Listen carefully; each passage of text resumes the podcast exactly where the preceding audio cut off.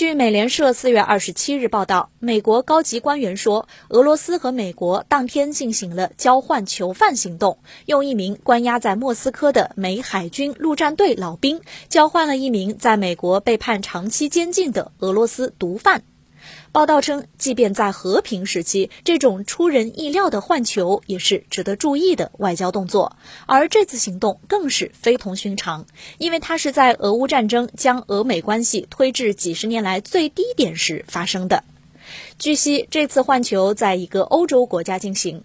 俄罗斯释放了来自德克萨斯州的前海军陆战队队员特雷弗里德。里德是在2019年夏天被捕的。俄罗斯当局说，他在晚上酗酒后，在警察开车带他前往警察局的途中袭击了一名警察。里德后来被判处九年监禁。